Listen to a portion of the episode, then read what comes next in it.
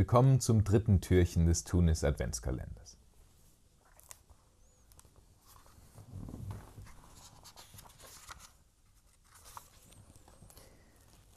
Unterdessen waren Nebel und Dunkelheit so undurchdringlich geworden, dass Leute mit brennenden Fackeln umherliefen und anboten, vor den Wagenpferden herzugehen, damit diese den Weg fänden. Der alte Turm einer Kirche, deren heisere alte Glocke aus einem Spitzbogenfenster in der Mauer immer hinterhältig auf Scrooge hinablauerte, wurde unsichtbar. Sie schlug die Stunden und Viertelstunden jetzt in den Wolken, und der Ton verhallte zitternd, als klapperten dort oben Zähne in einem erfrorenen Kopf. Die Kälte wurde schneidend. Auf der Hauptstraße, an der Ecke des Hofes, hatten einige Arbeiter, die die Gasleitungen ausbesserten, in einem Kohlebecken ein großes Feuer angezündet.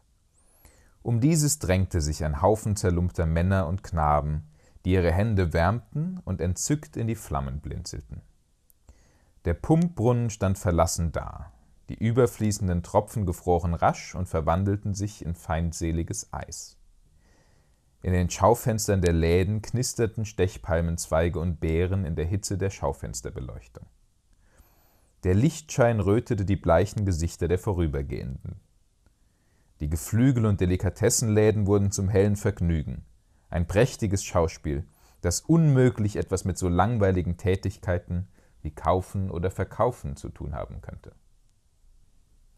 Der Oberbürgermeister gab im mächtigen Rathaus seinen 50 Köchen und Butlern den Befehl, ein Weihnachtsmahl zu rüsten, wie es einem Oberbürgermeister gebührt sogar der armselige Schneider, den er am vergangenen Montag wegen Trunkenheit und Rauflust auf der Straße zu einer Strafe von fünf Schilling verurteilt hatte, rührte in seiner Dachstube den Pudding für morgen, derweil seine spindeldürre Frau mit dem Baby ausging, um den Rinderbraten zu kaufen. Noch nebliger wurde es und noch kälter. Durchdringend, beißend, bohrend kalt.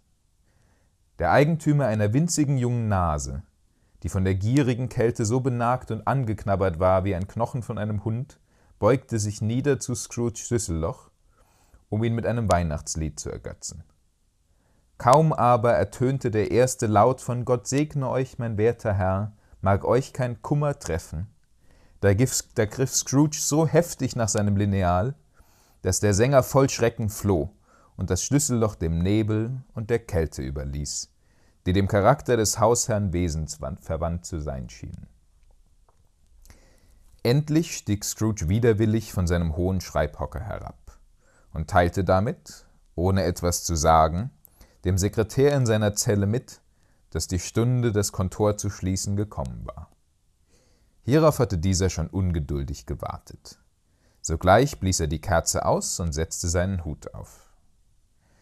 Sie wollen vermutlich morgen den ganzen Tag Urlaub haben, nehme ich an, sagte Scrooge.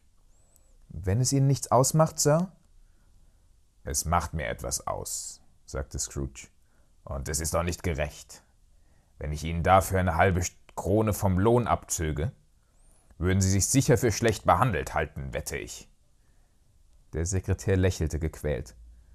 Aber, sagte Scrooge, Sie halten mich nicht für schlecht behandelt, wenn ich Ihnen Lohn für einen halb ganzen Tag ohne Arbeit zahle. Der Sekretär warf ein, dass dies ja nur einmal im Jahr vorkomme. Eine schlechte Ausrede, um einen Mann jedes Mal am 25. Dezember Geld aus der Tasche zu stehlen, murrte Scrooge und knöpfte seinen Überrock bis zum Kinn zu. Aber ich nehme an, Sie lassen sich nicht davon abbringen, den ganzen Tag Urlaub zu nehmen. Seien Sie übermorgen dafür umso zeitiger hier. Das versprach der Sekretär, und Scrooge zog grollend ab. Das Kontor war im Nu geschlossen. Der Sekretär, dem die langen Enden seines weißen Schals um die Beine baumelten, da er sich keinen Mantel leisten konnte, schlitterte zu Ehren des Heiligabends in einer Kette von Jungen wohl zwanzigmal auf einer Rutschbahn eine abschüssige Straße hinunter. Dann lief er, so schnell er konnte, nach Hause nach Camden Town, um mit seiner Familie blinde Kuh zu spielen. Scrooge nahm seine traurige Mahlzeit in der traurigen Gaststätte ein, die er immer aufsuchte. Nachdem er alle Zeitungen gelesen und den Rest des Abends über seinen Abrechnungen gebrütet hatte, ging er zum Schlafen nach Hause. Er lebte in den Räumen, die einst seinem verstorbenen Partner gehört hatten. Es war eine Reihe von düsteren Zimmern in einem finsteren Bauwerk auf einem Hinterhof. Dieses passte dort so wenig hin, dass man unwillkürlich auf den Gedanken kam, es hätte dort einst als junges Häuschen mit anderen Häusern Verstecken gespielt und hinterher nicht mehr herausgefunden. Jetzt war es alt und unansehlich, denn außer Scrooge wohnte dort niemand. Alle anderen Räume waren als Kontore vermietet. Der Hof war so dunkel, dass sogar Scrooge, der jeden Stein dort kannte, seinen Weg beinahe mit den Händen ertasten musste. Nebel und Frost lasteten dick und schwer auf dem alten schwarzen Torbogen. Tatsache ist, dass an dem Türklopfer außer seiner Größe nichts bemerkenswert war. Tatsache ist auch, dass Scrooge ihn abends und morgens an dieser Stelle gesehen hatte, solange er dort wohnte. Ferner, dass Scrooge von dem, was man Fantasie nennt, so wenig besaß, wie irgendein beliebiger Londoner, den Stadtrat eingeschlossen, und das will schon etwas heißen. Ebenso ist festzuhalten, dass Scrooge seit Marleys Erwähnung am Nachmittag keinen einzigen Gedanken auf seinen Partner verschwendet hatte, der nun seit sieben Jahren tot war.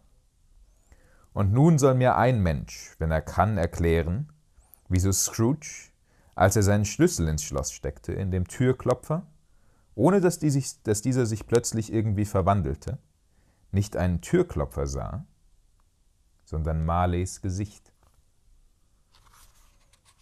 Marleys Gesicht. Es war kein undurchdringlicher Schatten, wie die anderen Dinge auf dem Hof, sondern hatte ein unheimliches Leuchten an sich, wie ein verfaulter Hummer in einem dunklen Keller. Es war nicht böse oder wild, sondern schaute Scrooge an wie Marley es immer getan hatte. Die geisterhafte Brille auf die geisterhafte Stirn hochgeschoben. Seine Haare standen seltsam zu Berge, als seien sie von einem Atemhauch oder heißer Luft hochgeweht. Und die Augen waren, obwohl weit geöffnet, völlig reglos. Dies und die leichenblasse Farbe machten das Gesicht entsetzlich. Als Scrooge starr auf dieses Etwas blickte, war es plötzlich wieder ein Türklopfer. Zu behaupten, er wäre nicht in einer Weise erschrocken gewesen, wie er es seit den Tagen seiner Kindheit nicht mehr erlebt hatte, entspräche nicht der Wahrheit. Aber er fasste wieder den Schlüssel, den er losgelassen hatte, drehte ihn energisch, trat ein und zündete seine Kerze an. Zugegeben, er blieb einen Moment unentschlossen stehen, ehe er die Tür schloss, und zugegeben, er schaute zuerst vorsichtig dahinter, als ob er halb erwartete, Marleys Hinterkopf mit dem Zopf zu erblicken. Aber an der Rückseite der Tür war nichts, außer den Schrauben und Muttern, mit denen der Türklopfer befestigt war. Also sagte Scrooge nur Puh, Puh und knallte die Tür zu. Der Knall hallte wie ein Donnerschlag durch das ganze Haus. Und wie es weitergeht, das erfahren wir im nächsten Türchen.